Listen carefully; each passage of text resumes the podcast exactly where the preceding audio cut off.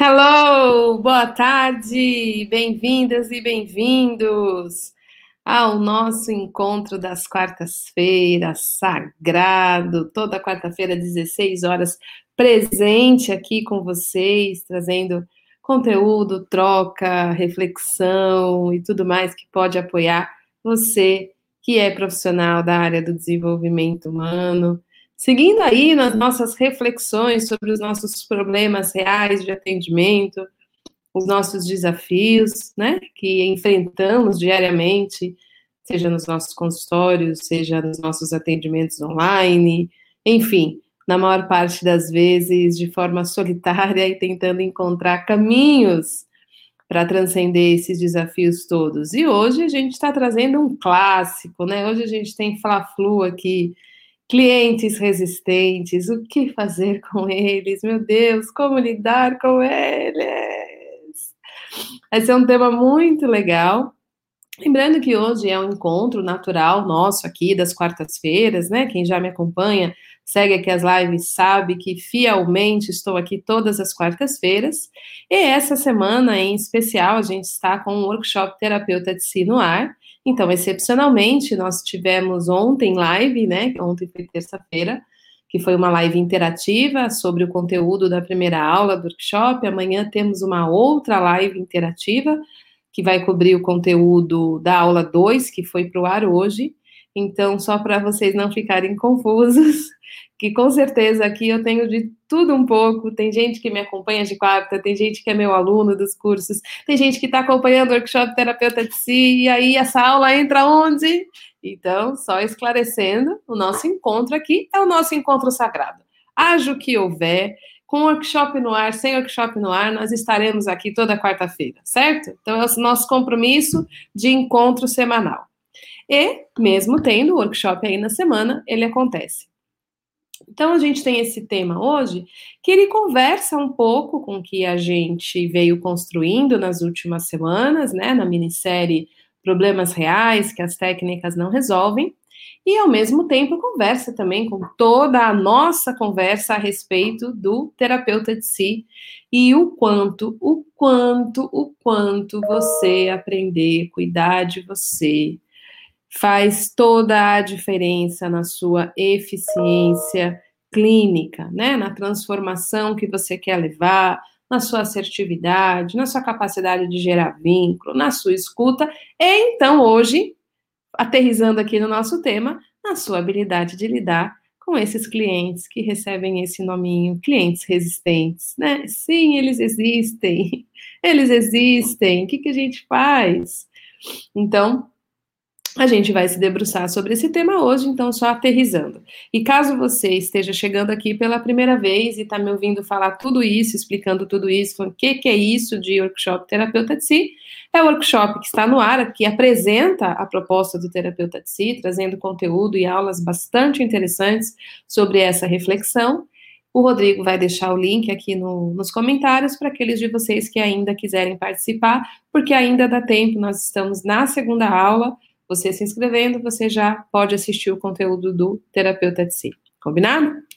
Então, também aterrizando aqui comigo, a gente está sempre estudando a arte terapêutica, a gente sempre está estudando como é que a gente pode encontrar esse lugar de excelência, esse lugar de dar certo, esse lugar de viver bem, viver bem em todos os aspectos de uma carreira, financeiramente, de maneira feliz, motivados? Como que a gente pode ser feliz? Ser feliz sendo terapeuta, sendo psicólogo, psicoterapeuta, psicanalista, enfim, diversas formações aí para definir essa atuação. E eu entendo que ser feliz é a gente se sentir realizado nesses diversos aspectos, né? sentir que a gente está fazendo o nosso trabalho bem, de maneira congruente, saindo de pressões internas, de autocobrança severa, de expectativas e sofrimentos internos a respeito desse trabalho e sendo remunerado por ele, basicamente isso. Então, eu procuro sempre trazer aqui o que pode levar para essa possibilidade, sim, ela existe, é possível viver assim, e o que nos faz viver isso é encontrar nossa arte terapêutica, nosso estado da arte desse fazer terapêutico. Para isso, precisamos trabalhar em três pilares que fundamentam a arte terapêutica, sendo o primeiro você. Pilar 1, um, você, cuidar de você, sua relação com você, como é que você se sente na relação com o outro, como é que você trata quando as coisas para você não dão certo, como é que você lida com a sua autocobrança severa, com a sua insegurança, com a sua ansiedade por agradar, como é que você lida com a afetação do atendimento, quais são seus protocolos de autocuidado, tudo isso, tudo isso fundamenta a sua arte terapêutica.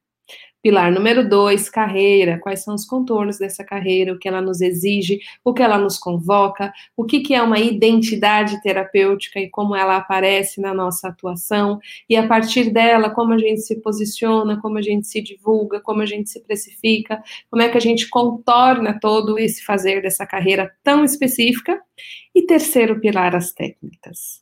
E é aí que a gente se perde, porque muitas vezes a gente trabalha só nesse pilar coleciona um montão de técnica, porém não cuida dos outros dois. E aí a gente não consegue exercer esse sacro ofício, né? Esse sacrifício, não consegue colocar o nosso serviço a serviço do nosso trabalho de cuidar, apoiar as jornadas de outras pessoas, certo? Então, esses são os três pilares, e a gente está aqui cuidando especialmente do pilar 1, um, do pilar 2, e hoje lidando com um problema real de atendimento, que poucas vezes a gente vê o que fazer com isso. A gente só sabe que eles existem, né? Os clientes resistentes.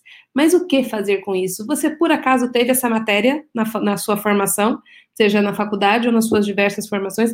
Você estudou o que fazer com os clientes resistentes, como lidar e tudo que eles disparam na gente, né? Porque eu acho que o mais difícil do trabalho com os clientes resistentes não é só se ele vai mudar, se ele não vai mudar, se ele vai andar, se ele não vai andar. É como esse não andar dele, ou essa resistência, digamos assim, nos afeta. O que, que dispara em você, né? Como é que você se sente? Ai, será que eu sou boa o suficiente? Será que eu estou fazendo certo? Enfim. Então, a gente vai fazer esse ping-pong desses dois lugares, né? Como lidar com eles e lidar com o que é disparado em nós, mas não posso começar nenhuma aula minha, nenhuma live minha, sem dar boa tarde para todos vocês de maneira personalizada, né? De maneira assim, reconhecendo cada movimento de vocês para estar aqui. E eu adoro fila do gargarejo, porque eu sou fila do gargarejo, eu sou aquela que chega antes, eu sou aquela que senta na frente, sou aquela que quero estar no horário antes de começar, porque eu não quero perder nada. Então, eu adoro ver quem está aqui cedinho ou antes, porque me traz essa imagem de estar na frente. Então, colocando as nossas hashtags para eu ver você. Né? Primeira vez aqui, do Gargarejo, sou aluno, quero ser aluna e tudo mais que você quiser é, se identificar para eu ver você. Então, eu quero dar muito boa tarde para a Lia, que chegou aqui às duas e oito, ou seja, duas horas antes. A Ana Amélia, duas e meia. Rita Adelina, três e quinze. Gláucia, três e vinte e quatro. Wanda, três e trinta e nove. Meg, 3 e 41. Deixa eu ver aqui que o boss está falando é, que não apareceu para mim. A Francisca chegou a 1h49, só não apareceu aqui para mim.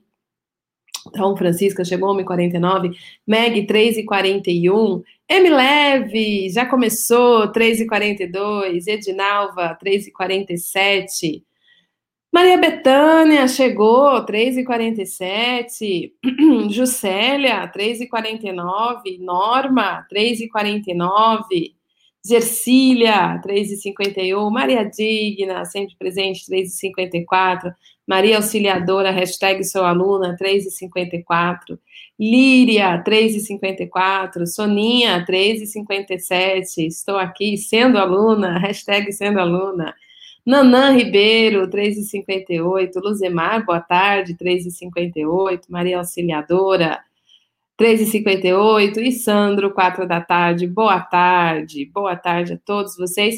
Lembrando de deixar o seu joinha, se você está gostando, se você está feliz por eu trazer esse tema aqui, se faz sentido para você. Quanto mais você curte, quanto mais você compartilha, você me ajuda a levar essa mensagem adiante. Se essa mensagem te ajuda, me ajuda a ajudar outras pessoas, tá bom? E boa tarde para todo mundo, Marinalva, Aurora, chegando nesse encontro muito esperado, Simone, hashtag sou aluna, Marinalva, Érica, seja bem-vinda, primeira vez aqui que você encontra, que você veio buscar, Liduína de Araújo, boa tarde, Rita Adelina, hashtag sou aluna, Domênica, que saudade você, boa tarde, Joelma, boa tarde. Cádia, boa tarde. Lindona, adorei Lindona. Gersila, Mariane, Socorro, Sandra. Ai, gente, eu não gosto quando esse negócio anda, que eu me perco. Meire, Ana Paula Gonzalez, aluna também. Emileve, acho que eu já falei. Sandra, Fausto, Ângela, Nancy. Nancy, sou aluna e freguesa. Miriam, Cícero, Sandra Resina, oi Cícero, Vera Lúcia, Nilza. Eu já cheguei aqui faz tempo, viu? Isso aí, Nilza. Então você é filha do gargarejo. Selma, boa tarde. Odete, sou aluna. Xênia, Cristina, boa tarde. Boa tarde. Então, vamos em frente. Boa tarde para todos vocês e quem for chegando, Marco Antônio, boa tarde, Cristiane Hoffman, boa tarde. Boa tarde para todos vocês. Muito boa tarde. Hashtag estou feliz de estar aqui com vocês, diz a Edinalva. Então, bora de papel e caneta na mão? Hashtag papel e caneta? Para a gente poder mergulhar nesse super tema? Bora lá. Vamos estudar essa matéria que faltou, possivelmente, em diversas formações que a gente já passou. Os clientes resistentes, chamados clientes resistentes, são aqueles clientes que é, parecem não mudar, né? e dá a sensação de qualquer intervenção, qualquer proposta, qualquer fala não entra, não é processada, não é aceita. E para a gente poder lidar com isso, eu quero trazer um pouquinho aqui de flexibilidade para a palavra resistência, né? ser resistente. Primeira flexibilização desse termo, para a gente poder flexibilizar um pouco como a gente lida com uma postura assim, que pode aparecer no atendimento, e, e eu vou tentar trazer aqui um pouquinho de palavras que nos ajude a compreender o que, por que, que faz ela aparecer, o que, que, o que pode estar acontecendo com essa pessoa para ele estar nessa atitude que está sendo chamada de resistente. É, olhar para essa palavra primeiro como uma palavra muito paradoxal e interessante. Não é interessante a gente notar que essa palavra resistente e resistência, dependendo do contexto, ela é algo ruim, dependendo do contexto, ela é algo bom, né? Então, quando a gente fala assim, fulano resistiu até o último minuto e conseguiu. Esse tem uma resistência de dar inveja. O cara é forte. Não é a mesma palavra para falar, aquele ali é tão resistente, não entra nada. Ele não deixa entrar nada, ele é resistente. Ele só luta, ele não quer ver a verdade, ele não quer ver é, tal coisa, ele é resistente. Ah, mas, mas de, de, um lado a resistência é uma coisa boa, a pessoa segurou firme, aguentou firme, né? Aguentou, resistiu. E por um outro lado, essa mesma palavra se torna algo pejorativo. É interessante isso. Eu acho isso tão interessante. Por que, que eu acho isso tão interessante? Porque se eu então olho para essa palavra com esse olhar mais flexível, mais paradoxal, eu vou notar que independente da postura que essa pessoa tá, se ela é mais molinha, mais flexível, ou se ela tá mais segurando e resistindo, eu tô lidando com uma característica de uma pessoa muito forte, de uma pessoa que segura a onda muito bem, que se defende muito bem, que se protege muito bem. E enquanto ela está se defendendo e se protegendo, eu, como terapeuta, eu, como profissional, eu não quero que ele saia desse lugar, eu não quero que ele largue essa característica dele, que sustentou possivelmente diversas travessias dessa pessoa, diversos desafios que ela segurou a onda, resistiu e está aqui na minha frente me contando a sua possível história difícil, até que ele se sinta seguro o suficiente. Então, a primeira coisa para a gente falar de resistência é notar o que é de fato que a gente está chamando de resistência? O que é de fato que está acontecendo com essa pessoa para a gente usar essa palavra de uma maneira como se fosse uma característica ruim, como se fosse algo ruim o cliente ser resistente? Se eu abrir mão dessa ideia que é ser resistente é algo ruim, ao, ao contrário, é apenas uma característica que me conta que essa pessoa precisou sustentar e se defender muitas vezes na vida, e é por isso que ela está aqui na minha frente se defendendo, possivelmente, isso já está me informando quais são os caminhos terapêuticos, qual é a estrada terapêutica que eu vou precisar escolher. E a estrada terapêutica que a gente precisa escolher para um cliente que me conta essa postura, sem precisar me falar, mas eu noto que essa postura está lá, essa postura mais defensiva ou defendida, é o caminho da segurança e do encontro.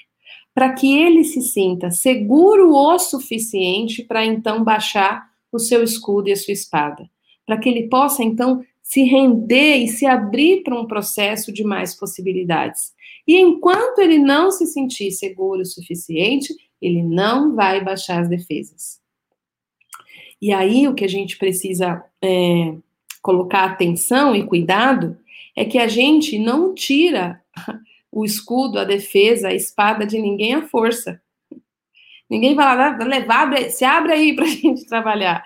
Não vai rolar, não vai acontecer. Então, se eu olhar para essa pessoa e dizer, nem que eu não diga, né, de voz alta, mas eu olho, nossa, esse cliente é muito resistente, isso vai estar presente no meu olhar, isso vai estar presente na minha escuta, isso vai estar presente na minha postura para com ele, esse julgamento implícito de que ele é resistente vai estar presente na nossa relação. E por ter essa opinião sobre ele e olhar para isso como algo ruim, possivelmente a pessoa vai sentir na minha presença mais um ataque e ele vai continuar se defendendo. Uma pessoa que já está numa postura de resistência, sendo tratada como resistente, ela vai continuar sendo resistente, porque todo ataque convoca uma defesa. E a resistência nada mais é que uma atitude de defesa. Nada mais é que uma atitude de defesa. Não tem nada de errado dele ser resistente. A gente precisa trabalhar com isso. Porém, para trabalhar com isso, a gente precisa notar como essa resistência dele me afeta. O fato dele não concordar com o que eu falo, o fato dele não se abrir para as intervenções, o fato talvez dele reclamar, dele precisar de mais tempo, dele voltar no mesmo assunto várias vezes, dele não dar os passos que ele combina, dele fazer birra, né? Em outras palavras, não quero, não quero, não quero. Como é que isso te afeta? Como é que isso tira do teu prumo? Como é que você lida com os sentimentos que talvez despertem em você? Eu estava fazendo uma supervisão ontem e uma das participantes comentou que é, numa das conduções dela, o cliente fazia uma cara meio assim, sabe? Tipo, vamos nós de novo, sabe? e o quanto isso disparava nela um sentimento de é, tá, tá, desdenhando de mim, né? Tá desdenhando do meu trabalho e quanto isso acabava criando aí outras respostas que acabavam tirando dela a sua presença, o seu raciocínio clínico e o que ela precisaria lidar uma vez que ela via esse rosto e disparava isso nela. Não adianta a gente olhar só para o cliente a gente precisa olhar para a relação implícita presente no processo e como as afetações que são emergentes, né, que, emergem dessa relação, são tão importantes quanto qualquer intervenção. Porque até a escolha da intervenção vai passar pelo sentimento que a gente está. Para isso, eu quero trazer aqui um pequeno vídeo para criar uma imagem para vocês do que eu estou falando e esse, logicamente, que vai ser uma metáfora, né? Nesse vídeo, nós vamos ver uma criança passando por um processo emocional, que a gente naturalmente chama de birra, né? A gente sempre tem palavras tão maravilhosas para descrever momentos difíceis que a gente passa, né? O cliente não consegue confiar para se abrir, a gente chama ele de resistente. Uma criança está sendo inundada por emoções que ela ainda não sabe lidar, a gente chama ela de birrenta. Coisas muito gentis que a gente aprende, né? Enfim. Então a gente vai ver essa criança atravessando esse momento de inundação emocional. E a gente vai ver um cuidador, que possivelmente é o pai dessa criança, com uma postura, com um acompanhamento em relação a essa criança. Então, nessa metáfora aqui, a criança seria o cliente resistente e o pai do vídeo seria o terapeuta. E eu quero que a gente assista esse vídeo juntos, acompanhe isso e aí a gente volta a conversar. Combinado?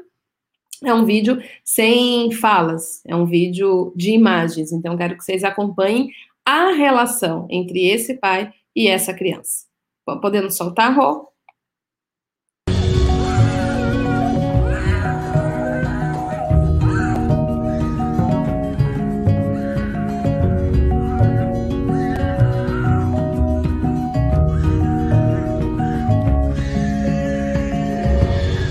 Pinch of tobacco in my pocket. I'm not gonna roll it, no. I'm not gonna smoke it till we're staring at the stars and the rockets twinkling in the silvery night. Two sips of whiskey in the flask, but I'm not gonna drink it. I swear I'll make it last till we're drinking out of the same glass again.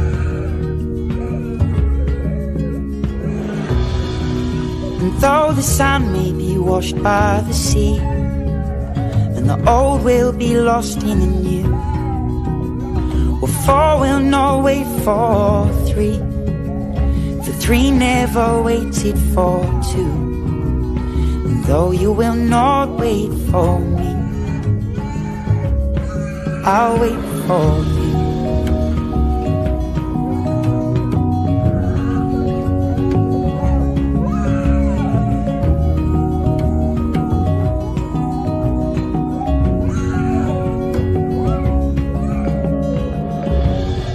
Polaroid picture in my wallet. I'm not gonna tear it, no, I'm not gonna spoil it. It's an unspoken heartbreak, a heartbroken handshake I take with me where I go. Three words on the tip of my tongue, not to be spoken or sung, or whispered to anyone till I scream 'em at the top of my lungs again.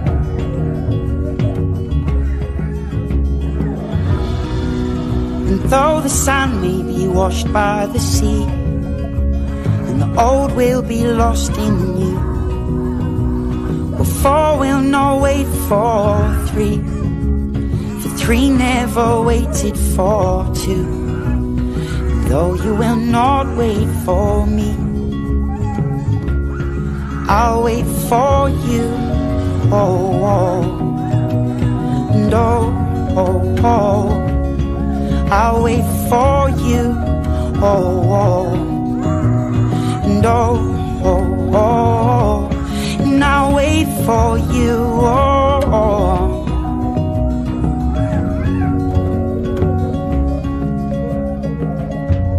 Got a pinch of tobacco in my pocket. I'm not gonna roll it, no. I'm not gonna smoke it till we're staring at the stars and the rockets twinkling in the silvery night.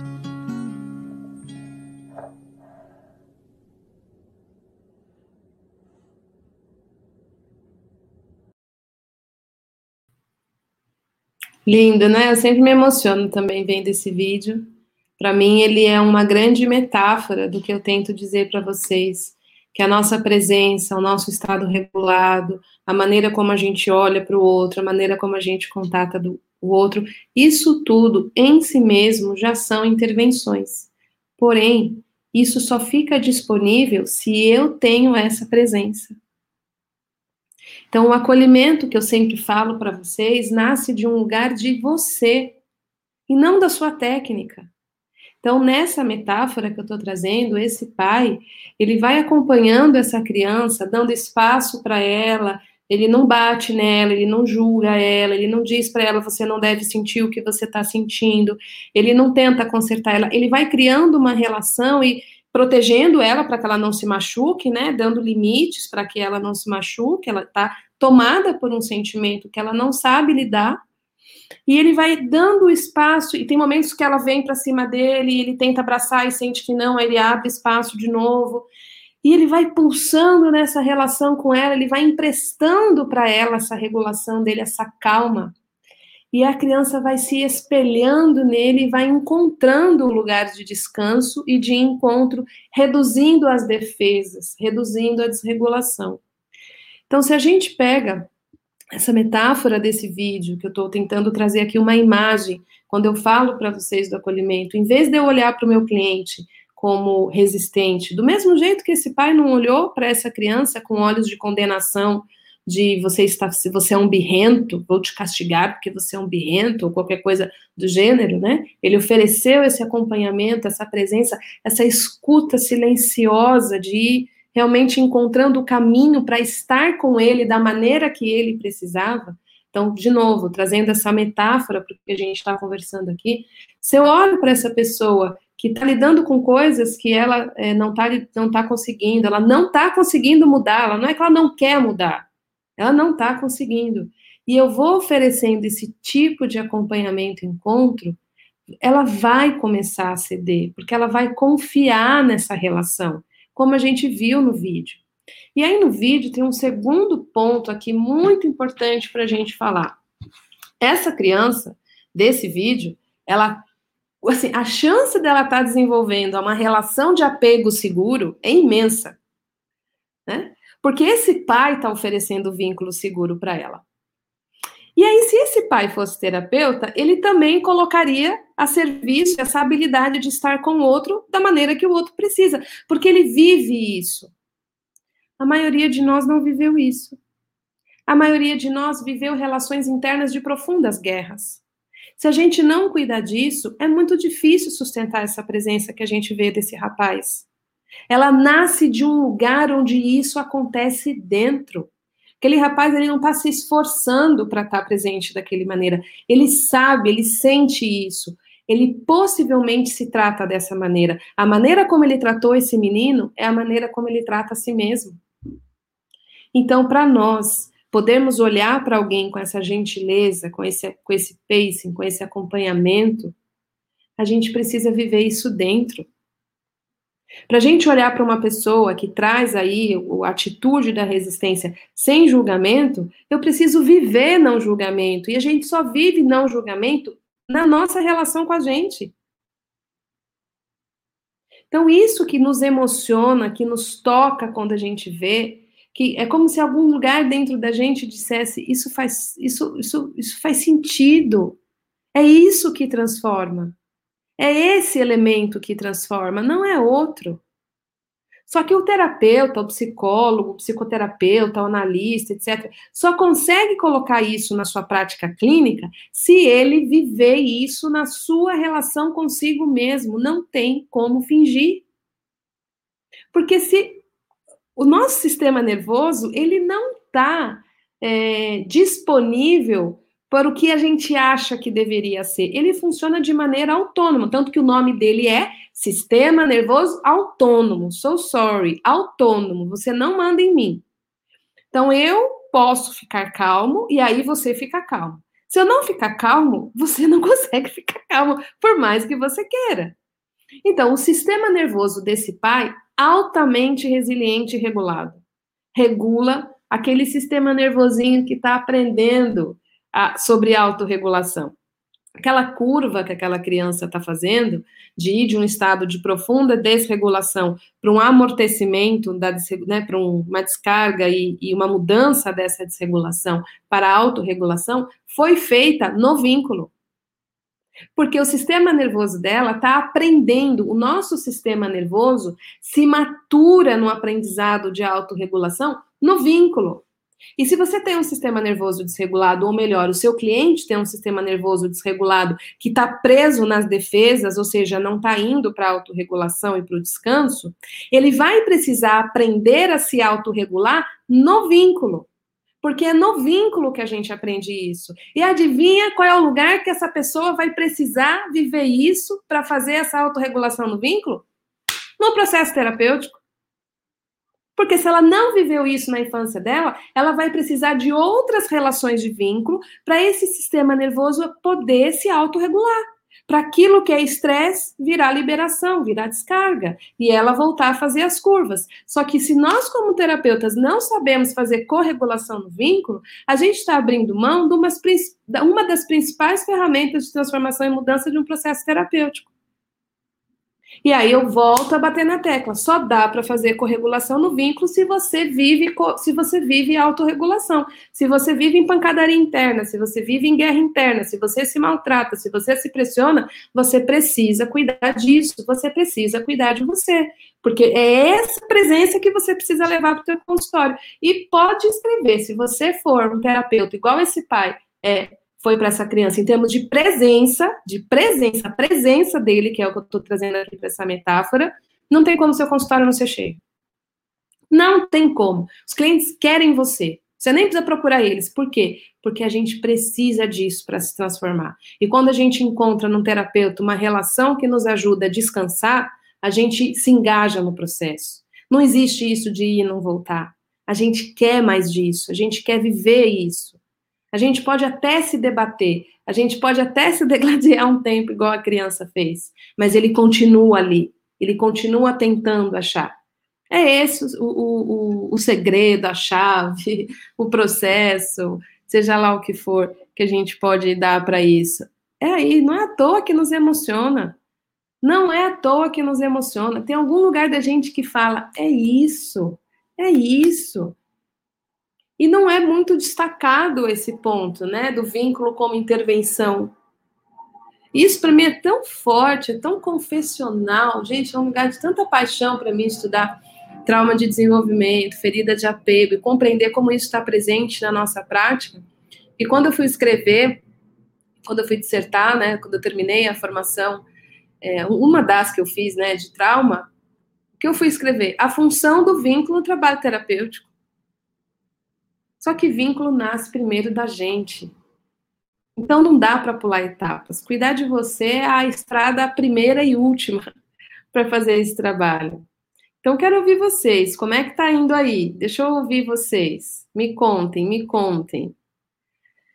Aurora, Cecília, tuas contribuições têm que estar um, tem que estar um dia garantidas nas graduações. Uau! Vamos fazer esse movimento? Eu também acho que a gente tem que olhar para isso, a gente precisa olhar para isso. O mundo está precisando de ocitocina e não de cortisol. Ocitocina é o hormônio do amor cortisol, hormônio do estresse. A gente só vai curar o mundo com a ocitocina e não com o cortisol. Então, acho que tem que ir para isso, né? Maria, lindo, emocionante. Já passei por uma situação parecida. Cheguei a ir para o colo da minha terapeuta, o acolhimento foi todo curador. Muito legal, Maria. Os encontros curam, né? Os encontros curam. Que mais? Temos pergunta? Eu tinha visto uma pergunta antes, Rô, sobre resiliência é, cadê? Eu tinha visto uma pergunta antes sobre. E tinha uma outra também sobre disparar a rejeição. Ah, essa mesmo. Kádia, é preciso estar atento quando a resistência do, do cliente engatilha, desengatilha, no caso, né? A rejeição em nós? Totalmente, Kádia. Totalmente, porque se eu for capturada pela minha ferida de rejeição, eu também vou me defender né? Para eu não sentir a dor que eu carrego em mim, eu também vou me defender. Aí eu ficar falando, ah, não é, não, não é meu, não é, não é o meu trabalho que eu estou fazendo, ele que é resistente. Então, eu já crio essa distância entre eu e ele. É importante estar presente para não cair nessa, nessa, digamos, armadilha, né? Isso que ele está vivendo, dessa resistência, é o tempo que ele precisa até se sentir seguro, não tem a ver comigo. Não tem a ver é, com o, o jeito que eu quero que ele se comporte. É, eu vou estar com ele do jeito que ele é nesse momento. Se é resistência, assim como lá na imagem, né, da criança, a gente pode acompanhar até que ele se sinta seguro o suficiente. Então, sim, boa pergunta. A, a Aurora perguntou: a resistência no seu valor positivo seria sinônimo de resiliência? Não acho que é sinônimo. É, eu acho que elas têm alguma coisa a ver, mas não sinônimo de, de resiliência, porque a resiliência ela tem a ver com a capacidade de você viver um golpe, viver uma carga de estresse, né? É, passar por algo e voltar para o seu estado original, para o seu estado anterior àquilo. A, res, a resiliência ela se desenvolve nessa capacidade de se desregular e voltar para a regulação. Né? de como o bambu, né? Ele se dobra, dobra, dobra, ele volta. Então, isso é a resiliência. E cada vez que eu vou é, fazendo esses movimentos de viver um estresse, por exemplo, e voltar para a autorregulação, mais capacidade eu tenho de sustentar essas navegações. Já a resistência, ela é realmente a capacidade de resistir, né? De segurar, de, de aguentar firme, sem quebrar. Então, são parecidos, porém tem esse, essa pequena diferença do, da, da, completude do movimento. da resiliência, né, em relação à resistência.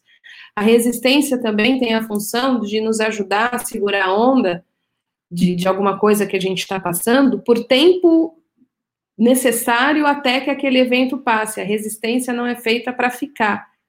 A resistência em nós, quando a gente vive um desafio, é importante que a gente viva, resista e libere, né? E saia desse estado de, de alta tensão. Ela se torna um problema quando ela fica crônica, porque aí a gente vai para a exaustão. E aí, então, não tem resiliência nenhuma, porque não, não, não foi para o próximo passo, que seria a descarga ou a liberação desse estado, né? Resistência não é para ser crônico. Ela é algo que vem a socorro para que possamos resistir a determinados desafios. Que mais? Que mais? Xênia, por favor, falar, fale mais sobre ferida de apego. Ferida de apego, Xênia, são as feridas conectadas à nossa relação inicial com os nossos cuidadores, né? Sejam os nossos cuidadores o nosso pai, a nossa mãe ou quem cuidou da gente. As feridas de apego são as feridas que que são compostas a partir dessa relação de apego, dessa relação inicial, por isso que ela tem esses nomes, feridas de apego, porque elas nasceram das nossas relações de apego, das nossas relações de vínculo. Então, a maneira como fomos vistos, a maneira como fomos recebidos, a maneira como foi desenvolvida essa relação, se foi feita dessa maneira sintônica, onde a gente aprendeu a reconhecer as nossas necessidades, teve as nossas necessidades atendidas e tudo mais, ela desenvolve em nós um estilo de apego, um, uma forma de continuar os nossos relacionamentos na vida, né? Criar novos apegos de maneira segura. Porém, se esse cuidador é um cuidador não sintônico, ou agressivo, ou negligente, ou os olhares que recebe, recebemos foram olhares de reprovação, ou de desprezo, ou de, ou de menos-valia, a gente vai então desenvolvendo feridas de apego que vão receber nome desses estilos que vão se desenvolver. A gente pode, por exemplo, ter um apego inseguro, e aí a gente vai para um apego ansioso, né? O que, que eu faço para você me amar? Esse é um estilo de apego, que, também a gente pode chamar do ansioso por agradar, que está dentro do estilo inseguro. Dentro do inseguro também tem uma variação que é o apego evitante. Eu não confio em ninguém, de mim eu dou conta. Tem um apego desorganizado, que é um apego geralmente conectado a feridas importantes em fase precoce, de abuso ou outras negligências. E aí eu não reconheço se você é seguro, se você não é seguro, eu posso me apegar a vínculos tóxicos e, enfim, desenvolver relações com pessoas abusivas ou é, é, tóxicas. Então, tudo isso está dentro dessa coisa de ferida de apego. E o fato da gente ser profissional dessa área não quer dizer que a gente está isento disso. Todos nós possivelmente temos ferida de apego. Todos não, porque tem pessoas que têm o estilo de apego seguro, como possivelmente aquele pai e aquela criança vai desenvolver o apego seguro. Então, existem muitos terapeutas que têm, e, e pessoas, né, que têm é, o apego seguro. E a maior parte não. Por que a maior parte não? Porque a maioria de nós se tornou terapeuta tentando curar essas feridas. O mito de Kiron é claro. A, a, a, gente vem a vida toda tentando sanar essas feridas em nós. Então, é muito comum que a gente tenha esses estilos de apego, dentre eles, o mais comum de aparecer para nós é ser ansioso por agradar. Eu cuido do mundo para que o mundo um dia possa cuidar de mim. E a gente pode, então, ao cuidar disso, ter muito mais escolhas e muito mais repertórios. Por isso que é importante que a gente cuide da gente, conheça a gente, tenha ciência sobre isso, para que um dia a gente possa ter essa, oferecer o apego seguro para as nossas relações, incluindo para com os nossos clientes, ok? Então, isso que é feridas de apego. que mais? Rê, começo a colocar limite sem tirar, colocar ser, né? Começo colocar limite sem tirar a segurança. Exemplo, o paciente manda vários WhatsApps entre a sessão mesmo quando pontuados na sessão. Exatamente, querida, exatamente. É, eles testam a gente nesse vínculo, ele, do mesmo jeito que as crianças fazem. Se eu vou entrando nessa onda, né, ele faz o que ele quer, eu não dou limite, essa relação vai ficando conturbada. Então, você pode pontuar na sessão, você pode responder, nós, nós conversamos na sessão sobre as mensagens, você pode dizer, eu não quero negligenciar o vínculo com você, Eu quero que estar com você da maneira que você precisa que eu esteja, e essa quantidade de mensagens não vai te ajudar. É importante que a gente tenha tempo para trabalhar. Então, as, você vai encontrando né, os seus repertórios linguísticos para a gente, como aquele pai, né, vai dando limite para ele, assim, para ele não se machucar, para ele não se bater, para ele não bater nele. Então, ele vai dando, assim, esses contornos e vai ajudando ele a encontrar o caminho da autorregulação. Então, sim, limite é uma forma de vínculo super importante. Na verdade, só existe vínculo se tiver limite, se tiver fronteira. Se não tem, é fusão e confusão, né? Se eu não dou limite, a gente tem invasão. E invasão não tem encontro. Essas duas mãos se encontram porque tem fronteira desse lado, tem fronteira desse lado, elas podem se tocar. Se não houvesse essa fronteira, elas se fusionariam. Mesma coisa com os nossos clientes. Limite é super importante para vínculo. Então, sim, hey, muito bom. Adorei sua foto de boné. Que mais? MLeve. Hashtag aluna, querida. Se o cliente muito resistente tiver um comprometimento que necessita de uma medicação psiquiátrica para suporte, para conseguir querer olhar para si. Peraí, deixa eu, deixa, eu, deixa eu pontuar isso aqui. Se o cliente muito resistente tiver um comprometimento que necessita de uma medicação psiquiátrica para suporte, para conseguir querer olhar para si, querer acreditar e fazer mudança, o que fazer? Eu não sei se eu entendi a pergunta. Eu não eu não, eu não, não chamaria uma pessoa que está com comprometimento e que precisa, né, do, de, um, de uma farmacoterapia, de, da, da, da utilização da medicação para o seu processo, exatamente por ela estar tá numa condição clínica é, desafiante, como resistente, né? Isso não tem a ver é, com resistência, eu acho que tem a ver mais com esse quadro que você descreveu. Então, faz parte de muitos tratamentos a parceria, né, a necessidade da inclusão de uma estratégia farmacológica. E aí, durante um período, vai ter isso, até que a pessoa possa se sentir mais só. Eu olho muito para a estratégia de farmácia, de farmacologia, né, de, de quando aparece a questão de medicação, como um barco de travessia, né? Às vezes a pessoa está atravessando um rio muito turbulento e ela precisa desse barco até chegar do outro lado. E aí depois esse barco vai ficar no rio e ela vai poder seguir sem isso, né? Lógico, dependendo do diagnóstico, dependendo de qual é esse nível de comprometimento. Então, lidar com isso exatamente como é. Não sei se eu chamaria isso de resistência, e não sei se eu entendi também direito a pergunta. Se, se o que eu estou te dizendo já está claro, me diz, e se precisar de mais um esclarecimento, escreve de novo, por favor, Emily. Que mais? Que mais? Que mais? Temos mais?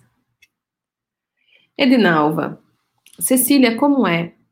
A residência, acho que é a resistência, né? A resistência me afeta. Às vezes me sinto incapaz, sem saber o que fazer. É só escutar? Eu tinha muitas perguntas, mas quando vi o vídeo, me responderam muito. Vídeo demais, sim, querida. Então, então são duas coisas aqui, Dinalva. Uma coisa tem a ver com a escuta e a outra com isso que você trouxe, que eu agradeço que você tenha trazido, porque é o problema real que muitas vezes a gente não trata. Então, melhorar a sua escuta ou usar a sua escuta para com o cliente vai ajudar? Vai. Mas se você não olhar para isso aqui, ó, de se sentir incapaz pelo fato do cliente ser resistente, isso vai te derrubar. Por quê? Porque ninguém aguenta trabalhar todo dia se sentindo incapaz. A resistência dele não tem nada a ver com, se sentir, com, com você se sentir incapaz. A resistência dele está disparando uma ferida que é sua, conectada com a sua identidade. Eu sou incapaz porque o outro é resistente? Percebe que tem um acoplamento ilógico nisso? Então, peraí. Quem é esse lugar de mim que se sente incapaz devido ao comportamento do outro?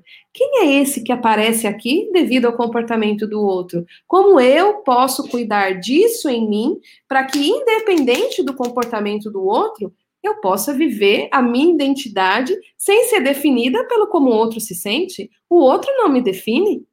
O outro não define os meus sentimentos. O que vai me definir é a maneira como eu cuido do que aparece em mim. Então eu diria, cuidar de algo em você que se sente incapaz é a sua chave de autocuidado fundamental e necessário.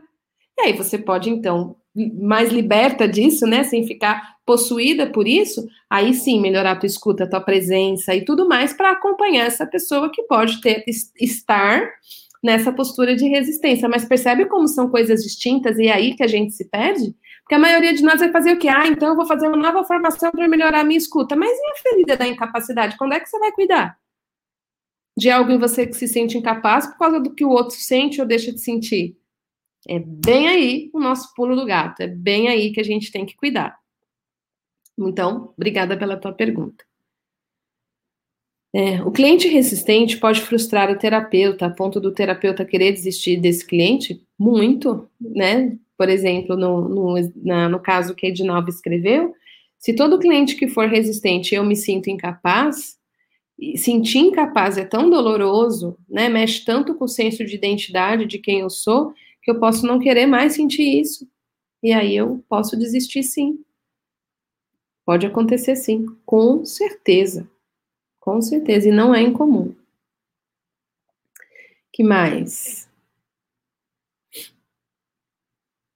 Quadro de depressão, síndrome do pânico, não conseguir cuidar dos filhos, conflitos de casal e também com os pais. Como seguir sem uma medicação que dê suporte? Tudo vai depender, Emily, do nível disso tudo é possível o tratamento de síndrome do pânico sem remédio, dependendo da, da depressão, depressão maior, é, estado depressivo, né? Entender mesmo esse diagnóstico. Então, a pessoa não está conseguindo cuidar do filho, se ela está num quadro de depressão maior, talvez seja necessária a, a, a parceria né, do trabalho terapêutico com o psiquiatra para que haja a medicação para ela fazer essa travessia. Então, tudo depende do quadro. Alguns quadros pedem, outros não. Eu não sei, é, eu não, não, não posso afirmar que todos os casos vão precisar ou não. Cada caso é um caso. Agora, só o remédio não vai resolver. Essa também é a questão. Por mais que possa vir a medicação para o suporte, sem todos esses elementos de vínculo, de corregulação, de trabalho terapêutico, e, e, e, hoje é cada vez mais né, dito em congressos, por exemplo, de trabalho com depressão, que as intervenções de vínculo são as que dão mais resultados nos trabalhos terapêuticos. Então, mesmo que a pessoa esteja com uma estratégia sendo tratada com a medicação junto com a psicoterapia que faz esse trabalho de vínculo, costuma trazer muita, muita mudança, muita transformação. Então, as duas coisas juntas, né? E aí, olhando para aquele caso, não dá para a gente generalizar. Tem casos que vai precisar, tem casos que não. Cada caso é um caso. Mas os dois precisam trabalhar juntos. Acho que isso é fundamental. Não dá para ser só um e nem só o outro. Quando tem, né, farma, quando está envolvido medicação, as duas coisas precisam seguir juntas. É isso que a gente vê nos estudos hoje, com maior, maior prevalência de, de transformação, né, de, de cura ou remissão dos sintomas que mais? Aurora. É, a resiliência, então, faz parte da capacidade de autorregulação? Sim, a resiliência faz parte da capacidade de autorregulação. Quanto mais autorregulação, maior a resiliência. Quanto mais o, o, sistema nervoso consegue fazer as suas ondas de autorregulação, maior a minha capacidade de absorver os desafios e retornar para a autorregulação. Então, faz parte, sim, e vai aumentando, né? Igual musculação, né? Você vai. Por isso que eu falo para vocês de musculatura emocional, devia chamar musculatura de sistema nervoso, né? Quanto mais a gente faz isso, mais aumenta. Então, quanto mais a gente navega nas ondas da autorregulação, desregula, regula, regula, regula, maior a nossa resiliência. Então, faz parte sim. que mais? Dentre as feridas de, de apego, o ferido pode estar entre ansioso por agradar e desorganizado? Pode. Pode sim. Pode ter um pouquinho de cada e pode ter mais um pouquinho, um pouquinho de, de cada uma dessas. Tem várias configurações possíveis. Pode sim. Mas sempre, mas pode, e eu diria que você vai ver uma prevalente. Você vai ver uma, mesmo que tenha indícios de outra, você vai ver uma prevalente aparecer mais vezes. E às vezes a gente, em uma determinada relação, acaba entrando mais num estilo. Ah, posso entrar numa ansiedade por agradar quando eu estou atendendo, mas evitante quando eu estou com uma outra pessoa. Pode acontecer isso também. Então, sim. Emily, é, é possível desde que ela queira investir, não quer para dar nem aceita consulta é, psiquiatra. Minha indicação é com certeza as duas coisas juntas. Sim, vai precisar da decisão da pessoa, né? Com certeza, você não vai conseguir é, obrigar a pessoa a entrar com a medicação e nada disso, com certeza. A pessoa precisa é, querer, né, essa, essa intervenção, com certeza. Se a pessoa não quiser, ela vai viver nisso até ela sentir que não aguenta mais. Aí ela vai dar um possível passo, né? Então, com certeza. E a gente tem que ir acompanhando, né? A gente não consegue mudar ninguém. E acho que esse é um lugar, às vezes, de frustração que a nossa carreira tem, porque tem algumas coisas que o processo não vai andar por si mesmo. Por mais que você ofereça uma boa relação de vínculo, etc., a pessoa vai ficar bastante tempo na postura daquela criança ali da, da do, do vídeo chamado de birra, né? E a gente vai simplesmente é, é, aguardar o processo dar o seu próximo passo, né? Então, com certeza tem as decisões da pessoa também, com certeza.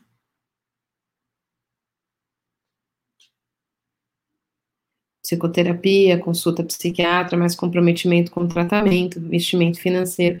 E tem uma questão também, Emily, que é o compromisso das pessoas com a saúde mental e emocional, né? Se as dores que essa pessoa estivesse sentindo é, tivessem na ordem mais física, ah, ela tá com uma, sei lá, uma apendicite, uma pedra na vesícula, uma diabetes, uma hipertensão, as pessoas, elas estão mais treinadas a correr atrás disso e cuidar. Quando a inflamação é mental e emocional, tem essa coisa de, ah, não, eu vou segurando, eu vou aguentando, eu vou aguentando, por isso o nome resistência, né? Eu vou resistindo. Até que chega uma hora que ela vê que o caminho é cuidar, é tratar. E aí a gente está disponível quando esse momento chegar. Então tem um pouquinho, acho que tem um pouquinho disso também, né? Mais alguma coisa? Já são, nossa, passa tão rápido, né? Meu Deus, acho que eu falo muito. Passa tão rápido. Eu quero saber, então, o que, que, que vocês compreenderam a respeito do cliente resistente, os caminhos possíveis, é, os caminhos é, que a gente pode construir juntos, né? O que, que a gente pode ampliar a nossa visão em relação ao cliente resistente, aquele cliente que é mais difícil, como aquele vídeo que a gente viu, como conquistar aquela postura daquele pai, né? Como conquistar a postura de presença daquela daquele vídeo que pode ser inspiracional, né, para todos nós.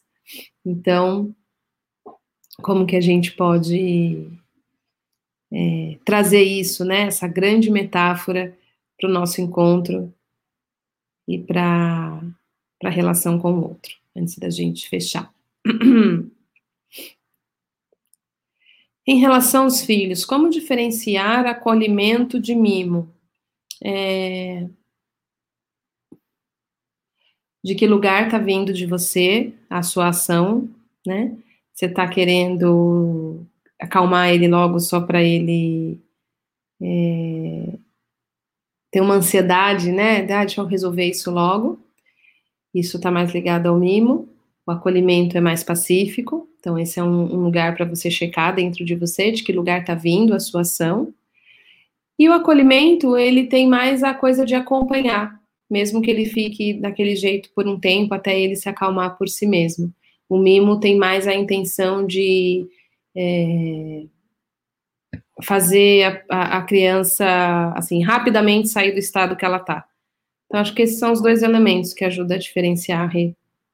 É sutil, precisa ir pesquisando aí como você se sente e como essa, essa criança, né, esse filho, foi respondendo a essa relação, a esse lugar que vai te responder.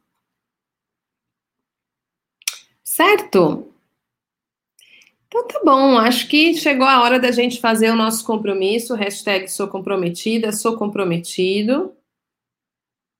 Vou fazer aqui aquela nossa fotinho maravilhosa. Deixa eu fazer aqui.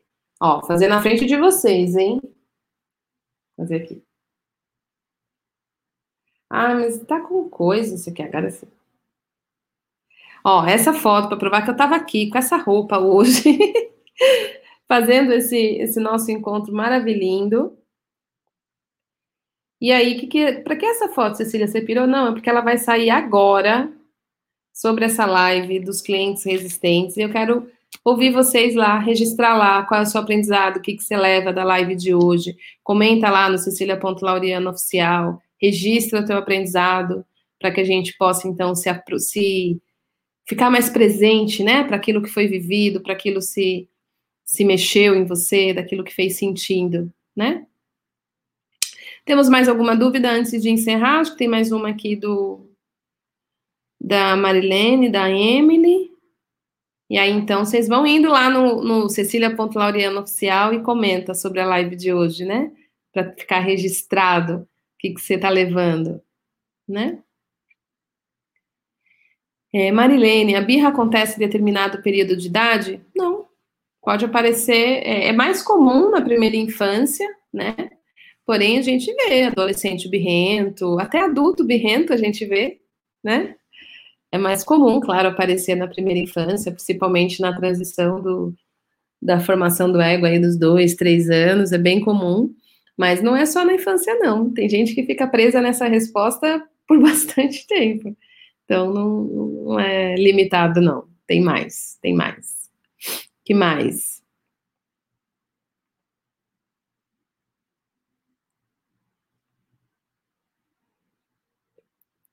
Como é a sua abordagem para trabalhar com trauma?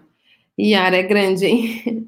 Eu sou docente da formação em psicotraumatologia, então a minha especialização é em psicotraumatologia, e dentro da formação da psicotraumatologia, a gente estuda diversas abordagens, então não é uma só.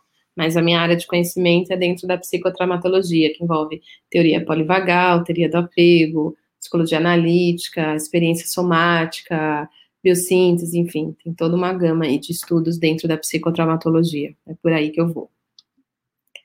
Que mais? Que mais? Que mais? Wanda. Cecília, feridas de apego e compulsão, acho que é ansiedade por agradar, você quis dizer, né? É para tentar aproximar o agressor, no caso dos, no caso, os pais da vida. Gente, não entendi. Feridas de apego e compulsão, ansiedade por agradar é para tentar aproximar um agressor, no caso, os pais da vítima? Não, não. Feridas de apego é aquilo que eu expliquei agora há pouco, que são os nossos estilos de apego que se desenvolvem na relação com os nossos cuidadores. E se na relação com os nossos cuidadores a gente teve é, a sensação, né, de não ter, ser visto, ter sido visto, aceito, e tudo mais que compõe essa fase de início da vida, a gente desenvolve estilos de relacionamento. E se esse estilo tem essas feridas, a gente vai levar eles para nossas relações, mas isso não tem a ver com agressor, essa, isso é outra coisa, né? Abuso, aí é, tem que tratar esse evento, o que, que aconteceu com essa pessoa, não é esse script relacional que a gente está falando aqui, né? São coisas diferentes. Certo? É, Meg, adolescente que pais levam quando ficam mais áreas, quando ficam maiores não querem mais, acontece? Ixi, meu Deus, não entendi. Adolescentes que pais levam quando ficam maiores não querem ir mais, acontece? Meg, eu, eu não sou, eu não trabalho com criança e adolescente, então eu não tenho muito que falar com intervenção de criança e adolescente. Quando a gente está olhando aqui nas metáforas, né, da relação pai com os filhos dos cuidadores, eu quero trazer para as questões de vínculo que vão aparecer nos nossos atendimentos. Então, essa relação, né, do que ficam maiores, do que acontece, como ligar, aí precisa olhar para esse pai, para essa mãe, para esse adolescente, se esse adolescente está em processo terapêutico ou não, aí é uma, uma possível outra história, né? Não é isso que, que eu quis trazer aqui para vocês. Certo, minha gente? Então, chegamos ao fim do nosso encontro de hoje, quarta-feira, 16 horas. Amanhã, para quem está participando, o Rodrigo me avisou aqui, zerou, cobri todas. É, amanhã, para quem está participando do workshop Terapeuta de Si, tem aula nova no ar. Fica ligada, fica ligado. E quinta-feira, quer dizer, quinta-feira é amanhã. amanhã tem aula, não, sexta-feira tem aula. Amanhã tem aula live interativa, desculpa. Lá, lá, lá, lá. Hoje é quarta. Cecília, volta para o tempo. Amanhã, 16 horas, eu estou aqui para cobrir a aula de hoje que está no ar do Workshop Terapeuta de Si. Então, para aqueles que estão participando do Workshop Terapeuta de Si, amanhã, 16 horas, tem live interativa e sexta-feira, 8 da manhã, tem aula nova sendo liberada para vocês. Combinado? Então, beijo no coração, obrigada por hoje e vamos em frente. Vamos continuar cuidando de si para poder cuidar do outro, tá bom? Beijo, beijo, beijo. Quero ver vocês no Instagram.